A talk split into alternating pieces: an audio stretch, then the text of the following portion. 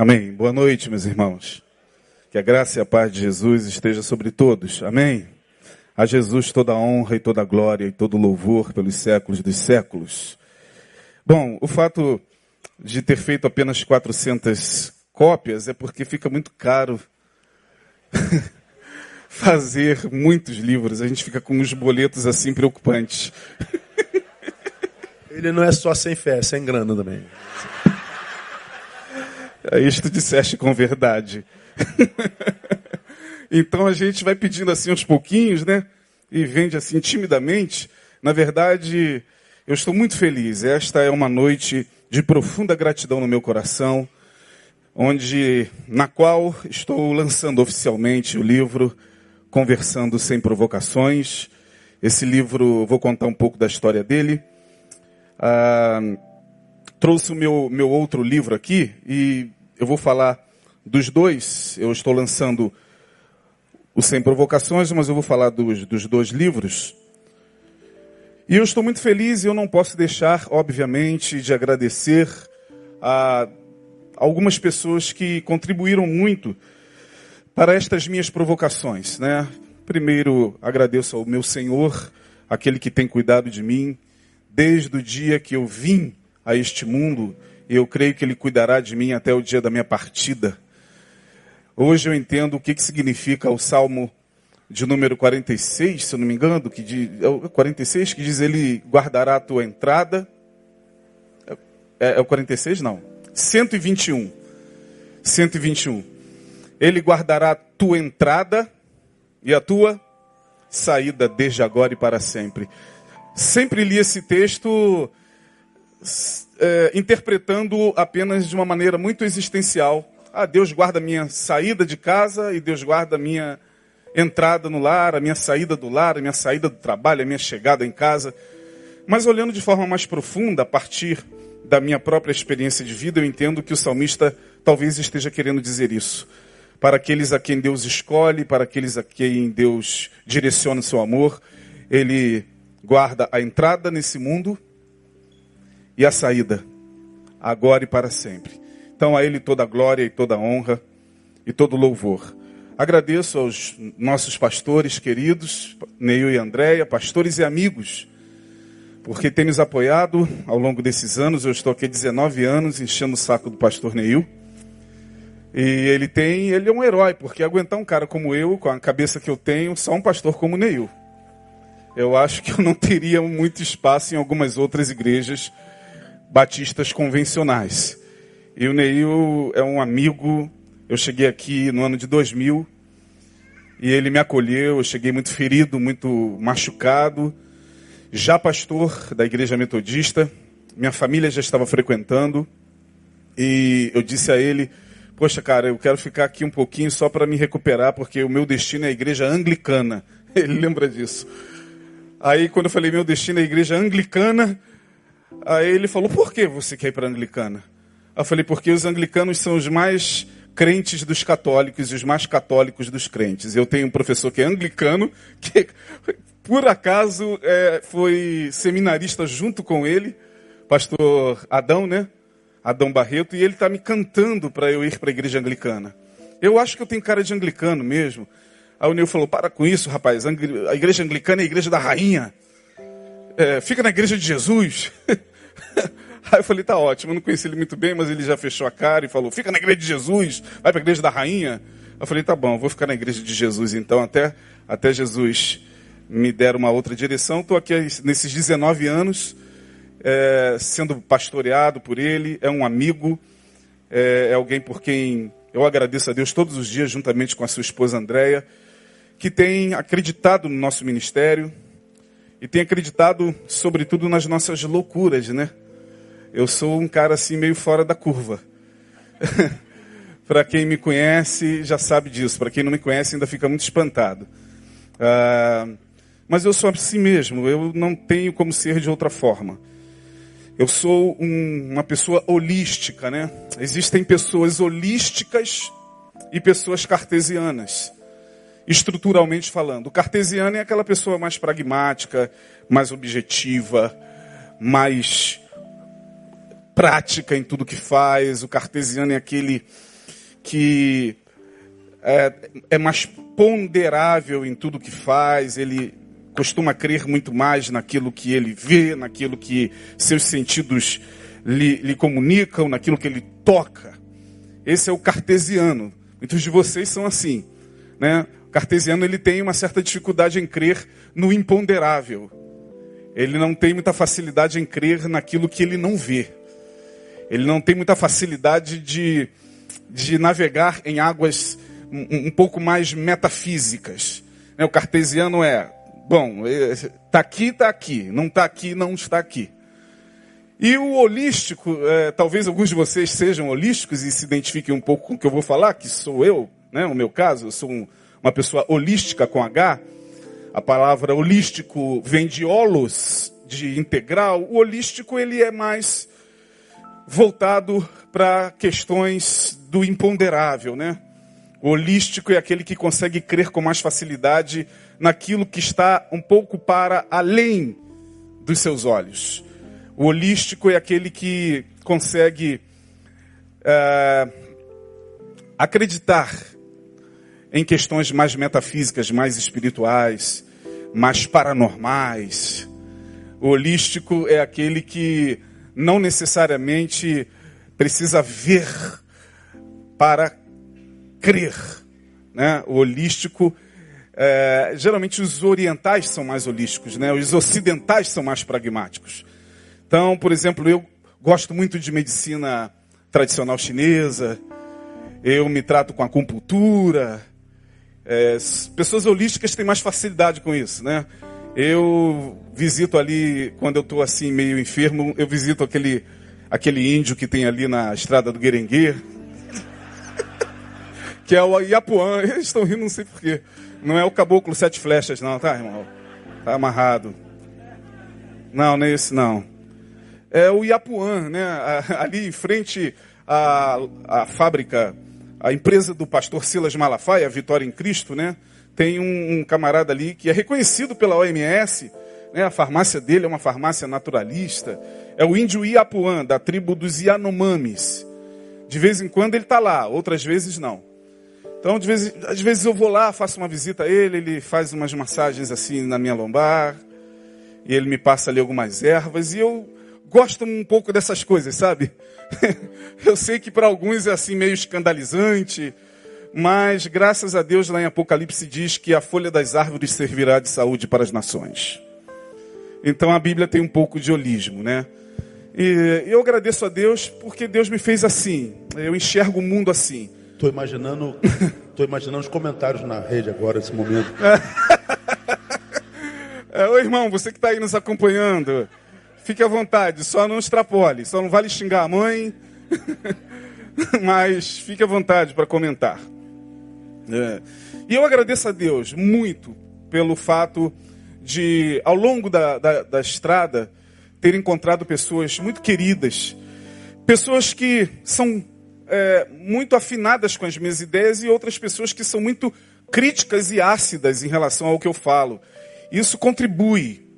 A gente não pode ter ao nosso lado só pessoas que nos bajulam e nos aplaudem. A gente precisa desses né, da internet, que de vez em quando vai lá, uma vez eu estava pregando, aí alguém falou assim, esse cara está tá falando por metáfora. Esse pastor só fala por metáfora. É verdade, coitada das meninas. Elas, quando eu vou pregar, ficam tirando 0 e 1 um para ver quem não vai traduzir. É, é um jogo eliminatório aqui. é, mas eu sou assim mesmo. É, é, mas no final todo mundo entende, tá? No final eu me faço entender. É que eu sou assim mesmo. Eu falo eu falo às vezes por metáfora. Tem uma música do Gilberto Gil que, é, que me, me, me descreve. E a gente ama você assim mesmo, ah, do jeitinho obrigado, que você é. Muito obrigado. Muito obrigado. Olha, eu, assim, eu vou, assim eu vou chorar. Até dificuldade de chorar eu tenho. Né? É, isso é muito ruim, já tratei isso em terapia. É difícil chorar, derramar lágrima. Mas assim, depois de uma palavra como essa, a gente fica assim muito emocionado. Betânia é uma igreja sensacional. Vocês fazem parte da história desse livro, porque esse livro nada mais é do que fragmentos da minha mente. Então agradeço muito a Deus. Agradeço a Deus pela minha esposa, que ali está, Adriana, que vem me aturando também ao longo de 29 anos. É claro que se eu estou com ela em 29 anos é porque tem muitas mulheres nela, né? Quando falam assim, puxa pastor, mas 29 anos com a mesma mulher, eu falei, com a mesma coisa nenhuma. Se fosse com a mesma, eu já teria pulado fora. É porque a mulher tem esse poder de se transformar de ser nova, de ser outra, a cada cabelo que se faz, a cada pintura, a, cada performance, né? a cada ida ao salão, é uma outra mulher que vem. Então a Adriana tem sido essa companheira, essa mulher que faz parte da minha vida, das delícias e dos meus prazeres. Eu trago nas minhas rugas a marca da existência dela. E os meus filhos, né? Minha filha não está aqui, estava no Canadá, está com seu companheiro em viagem de, de lua de mel e chegou por esses dias. E o meu filho, hoje pela manhã, esteve aqui, mas agora ele está com, com outro compromisso. Agradeço muito aos amigos que aqui estão, pastor Denilson, pastor Lindoval, os nossos amigos pastores. Agradeço a, a, a uma pessoa muito especial que produziu esse livro porque esse livro, agora sim, vou falar como é que ele nasceu. Na verdade, eu lancei o meu primeiro livro, Reinos que se Movem, uma análise da ação divina nos impérios da antiguidade, porque eu achei por bem juntar história, eu sou formado em história, com a fé. Falei, pô, não é possível que as pessoas, ao estudarem história, ao irem a uma faculdade, percam rapidamente a fé. É possível que a fé e a ciência possam caminhar juntas. Eu sempre criei assim. Eu nunca fui daqueles que, ao se deparar com conhecimento científico, com conhecimento acadêmico, automaticamente começa a questionar a fé. Nunca fui desses. Desde a minha primeira faculdade, eu sempre fui alguém muito fascinado pelo conhecimento. Eu sou alguém extremamente fascinado pelo conhecimento, mas esse conhecimento nunca, em momento algum, tirou de mim a certeza que eu tenho no sacrifício de Jesus na cruz do Calvário. Em momento algum. Então eu falei, é possível que conhecimento científico e fé caminhem juntos. Tá difícil, né? Porque de um lado tem a ciência materialista que questiona Deus. Por outro lado tem os fundamentalistas que questionam a ciência. Então essa guerra que não acaba nunca. Falei, vou fazer um livro e vou falar da Ação de Deus nos Impérios da Antiguidade. Foi esse meu primeiro livro, lançado aqui em outubro de 2017. Outubro de 2017. Quando chegou em abril de 2000, desculpe, quando chegou no carnaval de 2018, eu lancei em outubro de 2017, chegou no carnaval de 2018, lembro-me perfeitamente na quarta-feira de cinzas de 2018, do ano passado. Eu estava em casa, no meu escritório, e pensei na possibilidade de reunir todos os textos que eu já havia escrito. Falei, vou pegar tudo que eu já escrevi. Aí puxei no, no, no, no computador, fui pegando tudo que tinha, liguei aqui para a secretaria, pedi à secretária para me mandar todos os editais que eu já escrevi ao longo de quase 19 anos, eu escrevi muitos editais aqui para os nossos boletins. Antigamente o boletim era de papel. Aí a Luciana falou: caramba, pastor, vamos ver que a gente consegue resgatar. Aí ela me resgatou alguns 40, 30, 40 boletins. Perdeu-se muito. E fui juntando tudo. Eu falei: caramba, isso aqui é um acervo que pode dar um livro. Contei quantos textos eu tinha, eu tinha em torno de aproximadamente 310, 320 textos escritos. Sobre vários assuntos. Eu gosto de escrever. Eu gosto de viajar na maionese. Ah, aí eu falei assim: bom, eu vou juntar aqui, vou peneirar, vou fazer um escrutínio aqui para ver se sai pelo menos 100 textos aqui provocativos. Aí eu separei os 100, falei: é, tá legal. Assunto tal, assunto tal. Falei: e agora, como é que transforma isso em livro? Aí me veio a ideia da pessoa a quem eu quero agradecer, não sei se veio hoje, ela disse que viria para o lançamento, que foi a produtora do meu livro, professora Lília Mariana, ela está aí? Acho que ela não chegou. A Lília viria, mas ela não pôde vir. Ela ligou para mim e falou: Isaías, vou tentar chegar, mas ela não pôde vir. Acredito que ela esteja vendo em casa. Lília, se você estiver nos assistindo, um beijo para você, muito obrigado. Ela foi quem produziu através da Eagle Gestão. Ela tem uma empresa chamada Eagle Gestão, que é uma empresa de assessoria acadêmica. Então, ela presta assessoria aos que estão fazendo teses de mestrado, de do, eh, monografias, teses de mestrado e dissertações de mestrado, doutorado. Eh, enfim, eu falei, é a Lília. Marquei com ela, ela falou, vem aqui em casa, traz os textos. Aí eu levei os meus textos lá para a casa dela. Ela jogou no computador e falou, rapaz, mas isso aqui está muito solto. Vamos, vamos fazer o seguinte, os textos estão bons, é possível que saia uma obra bacana, mas vamos Vamos separar isso. Aí ela criou é, blocos, né? Quem comprar o livro vai, vai perceber que o livro está em blocos. Ela falou: vamos criar alguns blocos aqui. Família. Ela foi pegando esse aqui vai para lá, para família, esse aqui vai para família, isso aqui é família, isso aqui é família, isso aqui é família. Ela, vamos criar um, criar um outro bloco aqui. Deixa eu pegar esse texto aqui. Esse texto aqui, filosofia. Ela, vamos criar esse outro bloco aqui, filosofia. Esse vai para filosofia, esse vai para filosofia, esse vai para. Então, foi, ela criou blocos e foi separando os textos em blocos. Então, o livro está separado em família, filosofia, ciência da religião. Uh, são cinco: família, filosofia, ciência da religião, saúde emocional. Muito obrigado, Ricardo. E nova ordem mundial. Eu falei: caramba, Lília, bacana. E aí, do carnaval para frente, nós começamos a trabalhar e ela fazendo as revisões e mandando para mim, vendo se estava legal. Eu falei, agora eu preciso pensar num título. Aí eu falei, já sei. Eu vou falar sobre provocações, são 100 textos. Eu já, tô, já sou tido e havido como provocador na cabeça de algumas pessoas. Conversando sem provocações. Pronto. Ela, ótimo. Sem com C, duplo sentido, Tá ótimo, conversando sem provocações. Saiu aí a nossa obra e está lançada oficialmente para a glória de Deus. Eu espero que você possa saborear, tendo condições. Pastor, quanto custa? Bom, ali fora eu trouxe pouquíssimos exemplares do primeiro. Se você levar os dois, 50 reais. O primeiro sozinho é 25, 35, daria 60. A gente faz os dois por 50. Mas o do lançamento, que é esse, custa um lanche no McDonald's. 35 reais. Então você pode nos abençoar querendo cartão, dinheiro. Por enquanto ainda não estamos aceitando vale alimentação, mas quem sabe futuramente porque a coisa está feia. então, gente, é, essa é a história do livro. O que, que eu falo nesse livro?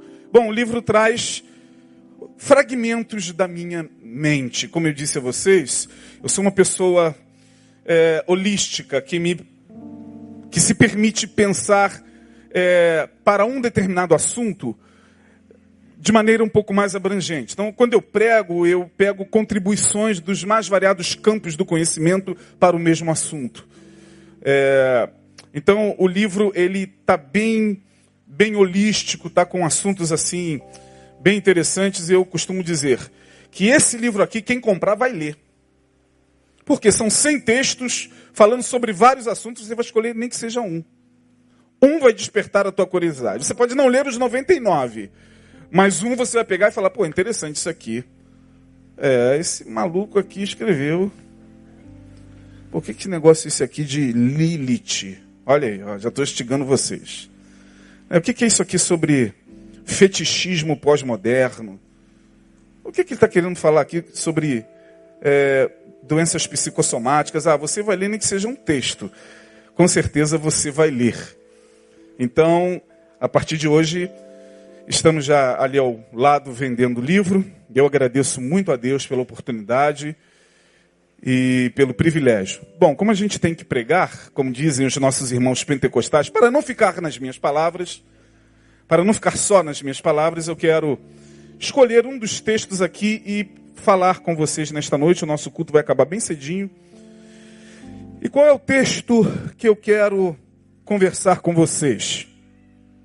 Eu quero falar sobre o texto chamado A Caixa de Pandora.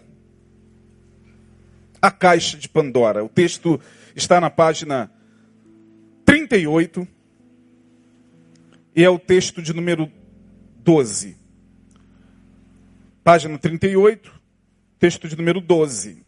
A Caixa de Pandora. É o texto 12, página 38. Bom, diz a mitologia grega que Zeus. Quantos aqui já ouviram falar de mitologia grega? Levante a mão. Ah, então eu já estou em casa, né? Então, já estou em casa. Diz a mitologia grega que Zeus, o pai dos deuses, lembrando que Zeus não era o Deus Todo-Poderoso. As pessoas confundem achando que Zeus era Deus, o Criador. Não. Zeus, ele também foi criado. Ele era um filho de um titã. Zeus, pai dos deuses da mitologia grega, ficou muito irado com Prometeu. Por quê? Porque Prometeu roubou o fogo dos deuses, ou seja, Prometeu foi a, até a, ao Olimpo, residência dos deuses, residência de Zeus. Ele rouba o fogo de Zeus, o fogo que simbolizava o conhecimento, o conhecimento divino. Ele rouba o fogo de Zeus e leva para os homens. E dá-o aos homens. Quando Zeus descobriu que Prometeu roubou o seu fogo para dá-lo aos homens, ele ficou muito irado. Planejou uma vingança. Os deuses gregos são bacanas porque eles têm exatamente os mesmos sentimentos que nós temos. Né? Eles brigam, eles têm ódio, eles se vingam. É, muito interessante. Quem já viu filmes de, de deuses da mitologia grega sabe que eles são até parecidos com a gente, né? Musculosos, mulheres lindas, homens, né? Até falam dos homens bonitos como, ó, oh, ele é um deus quê? Grego. Pois é. E Zeus ficou muito furioso com Prometeu. Perceba que no meio da narrativa, em algum momento, você vai fazer comparações com a narrativa bíblica. Prometeu rouba o fogo de Zeus e o leva aos homens. Zeus fica furioso e diz: Vou me vingar de Prometeu. O que que ele faz? Ele faz uma mulher lindíssima, estupendamente linda, chamada Pandora. Cria essa mulher e diz: Vou dá-la a seu irmão, Epitemeu, que era irmão de Prometeu.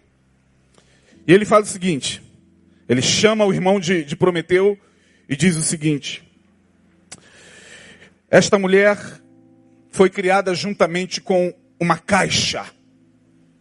Essa caixa é hermeticamente fechada. Eu estou dando a você, Pandora, essa caixa. E estou dando a você, Epimeteu, irmão de Prometeu, Pandora como mulher. Mas saiba de uma coisa: essa caixa nunca pode ser aberta. Nunca, em circunstância alguma, abra essa caixa. Aí a pergunta que vem, né? E por que ele deu? Você consegue lembrar de alguma história? De toda a árvore do jardim, vocês podem comer, mas aquela. Aí vem a pergunta, né? Por que aquela bendita estava lá? então aqui está Epimeteu, Pandora e a caixa hermeticamente fechada, que nunca pode ser aberta. Ora, por que, que Zeus fez isso? Porque Zeus sabia que a mulher era curiosa. Por que, que ele deu nas mãos dela? Porque ele sabia que a partir dela alguma coisa poderia advir sobre a humanidade. Os dois se casam. Um belo dia, lá estava a caixa hermeticamente fechada. Epimeteu, o irmão de Prometeu, não estava em casa. O que, que Pandora faz? Ela estava varrendo a casa e olha para a caixa. Zeus disse que eu não posso abrir. Ela vai descansar e a cabeça está onde? Na caixa. Ela se levanta, ela vai fazer os afazeres domésticos, mas a mente dela está onde? Na caixa. E um belo dia, o que, que ela faz? Ela entra no quarto, olha para a caixa, fica seduzida pela tentação de abrir aquela caixa. E o que, que ela faz? Que, que ela faz? Fale mais forte.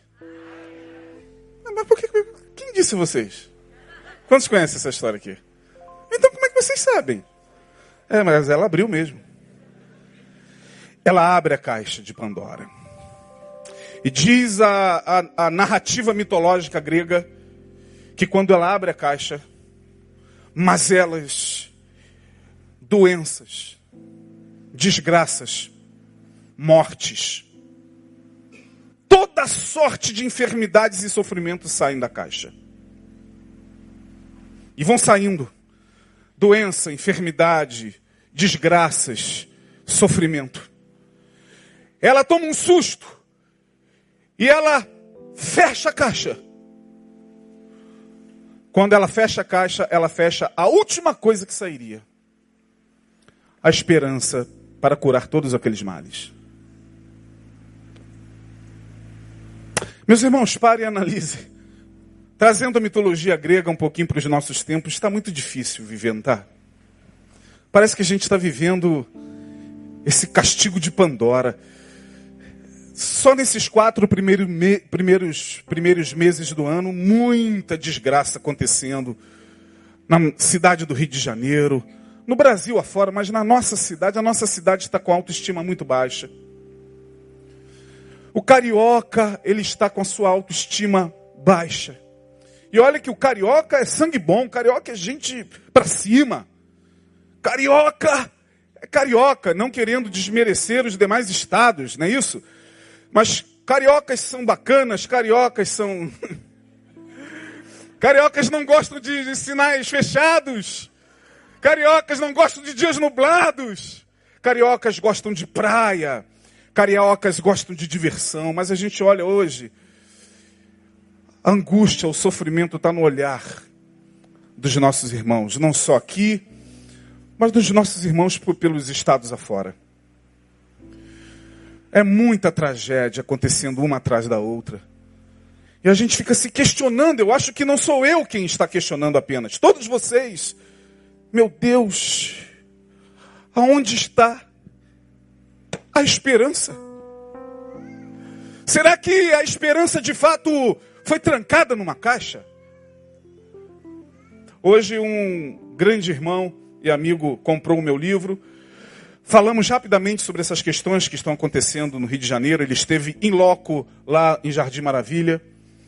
Ele falou, pastor, que dureza chegar lá e ver o quanto as pessoas necessitam de uma cama.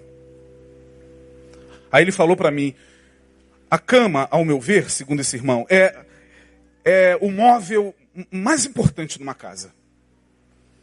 Talvez ali a gente passe a maior parte do nosso tempo ao longo da vida, né?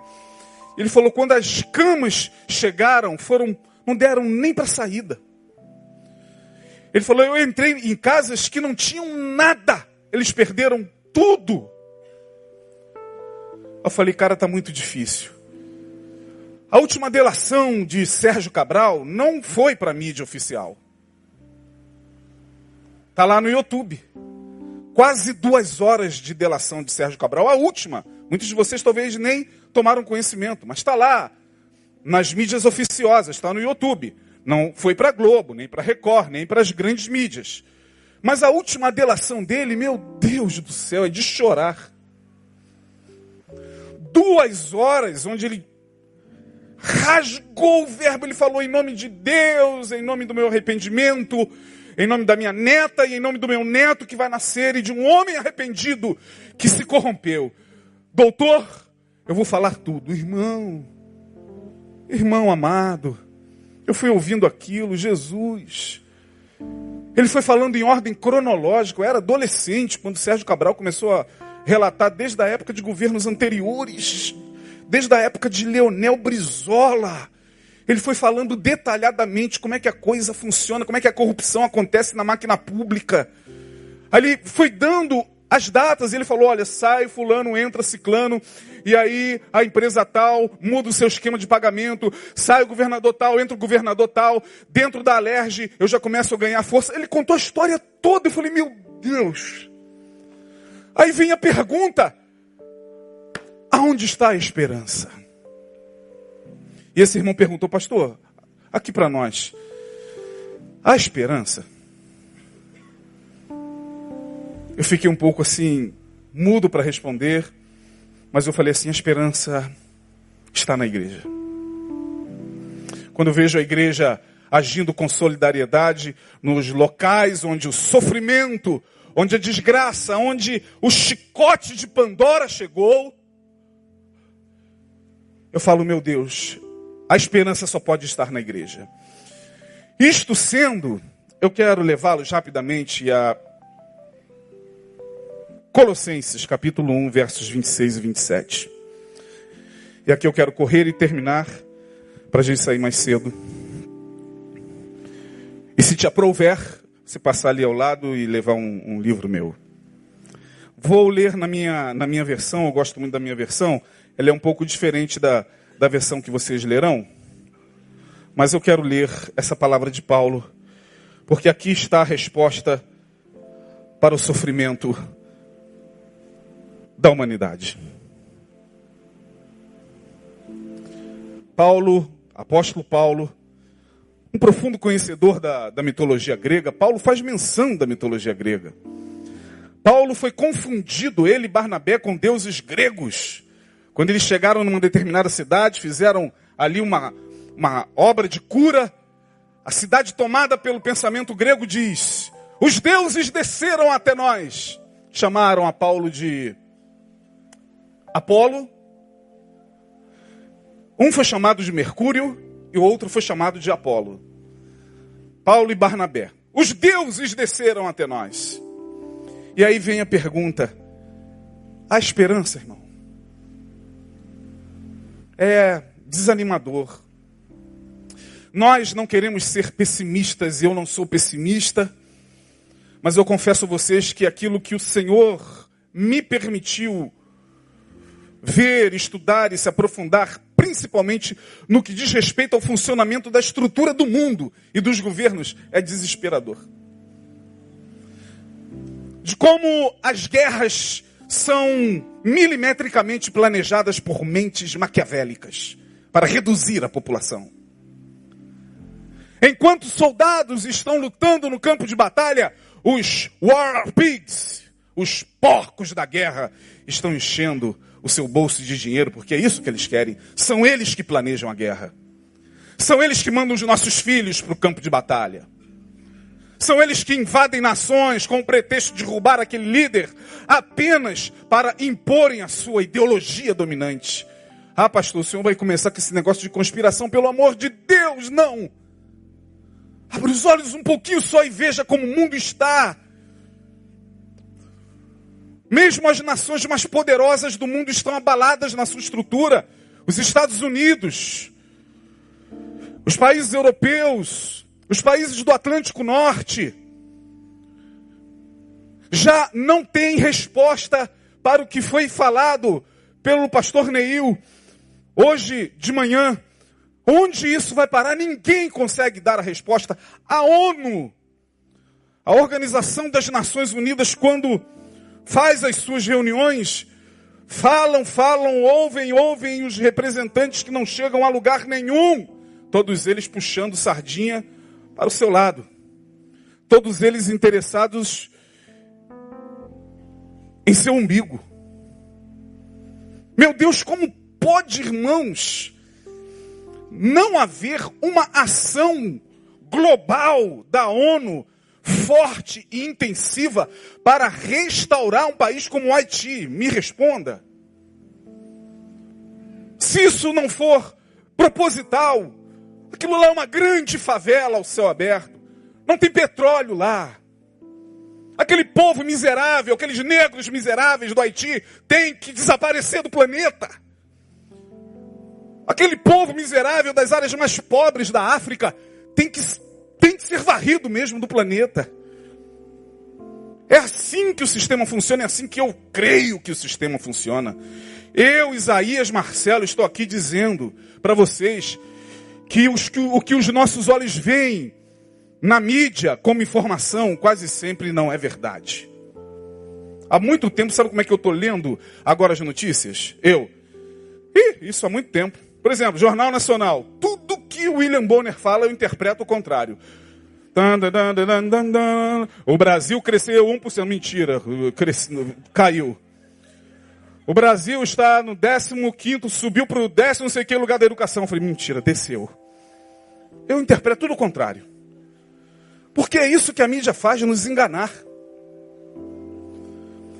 É isso que os governantes do mundo fazem enriquecer com a desgraça humana, com, com o chicote de Pandora.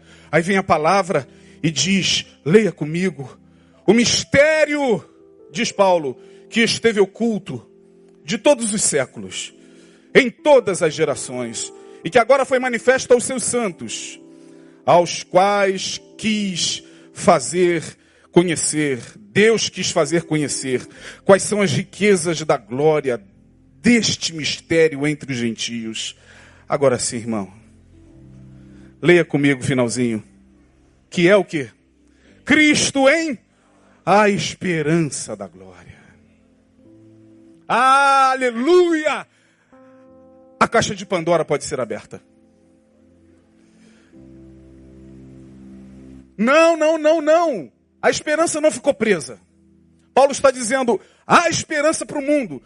E aonde está essa esperança? Na ONU? Talvez. Eu tenho todo o respeito pela Organização das Nações Unidas, eu só não dou a ela todo o meu crédito. Tenho todo o respeito aos governos instituídos, só que eu creio que os governos instituídos obedecem a poderes não instituídos, ocultos, que determinam o que esses governos instituídos devem fazer.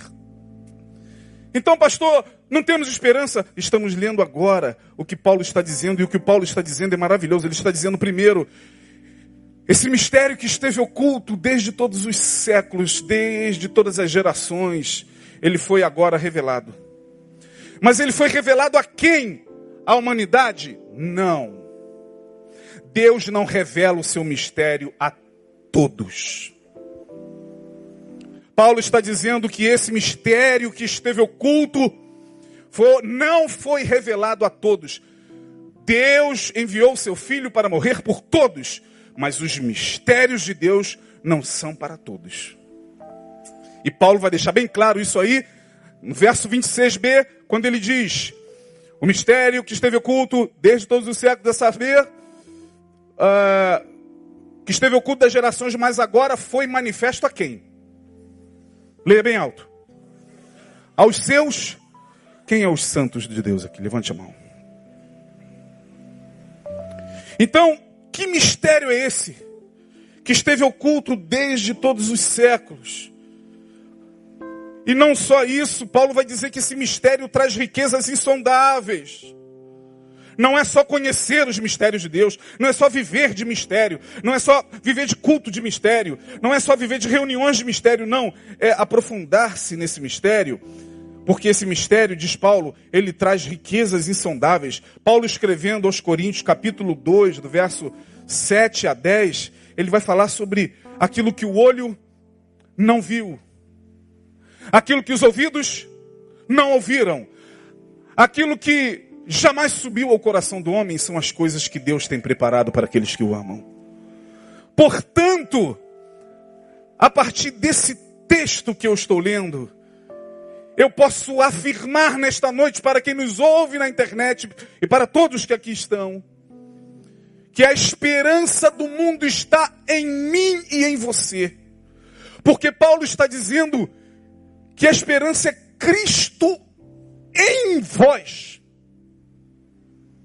É Cristo em mim.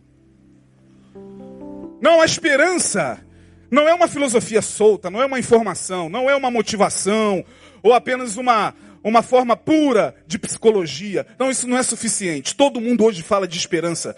Paulo está falando, não, não, não, não, não estou aqui lucubrando sobre esperança. Eu estou dizendo que a esperança é Cristo em vocês. É Cristo ganhando corpo em mim. É Cristo ganhando voz em mim. É Cristo ganhando rosto em mim.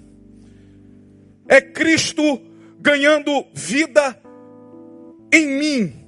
Portanto, sou eu a esperança, porque eu sou essa caixa de Pandora celestial. Nesse tempo de angústia, de tristeza, de trevas e densas trevas, a esperança é Cristo em vós. É você, quando abre sua boca e entrega os mistérios de Deus, como que entrega os oráculos. É você, no dia a dia que não se permite deformar por esse tempo que nós estamos vivendo, mas aonde, como diz São Francisco de Assis, é você que é a esperança, porque é lá onde tem ódio que você leva o quê?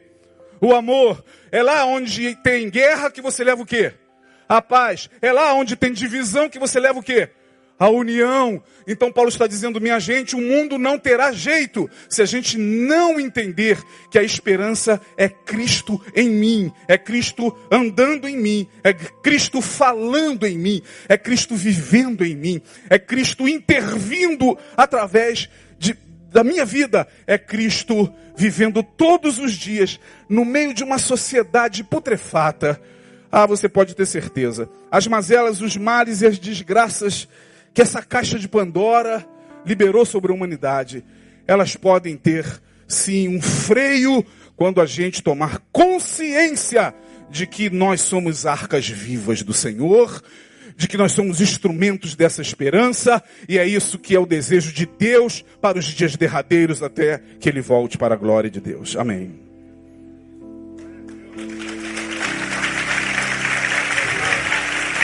Cristo em nós a esperança da glória. Diga Cristo em você, meu irmão. Diga Cristo em você, minha irmã. É Cristo em nós. É Cristo falando por nós, é Cristo abraçando por nós, é Cristo levantando os caídos por nós, é Cristo incluindo por nós. Porque se você é daqueles que praticam a exclusão, seja de quem for, você pode ter certeza que você vai, como Pandora, manter essa caixa fechada para a esperança. Se você trata o seu semelhante com preconceito, seja ele racial, seja ele sexual, seja você ou trate você o seu semelhante com preconceito que for, você vai continuar mantendo a esperança nessa caixa fechada que é o teu coração. Por isso, nesta noite, Jesus está nos chamando para abrir essa caixa de Pandora e deixar ele sair, porque ele é a nossa esperança. Que Deus nos abençoe. Muito obrigado. Obrigado, pastor Neil. Eu não ia me estender muito. Compre nosso livro se você puder. Deus abençoe.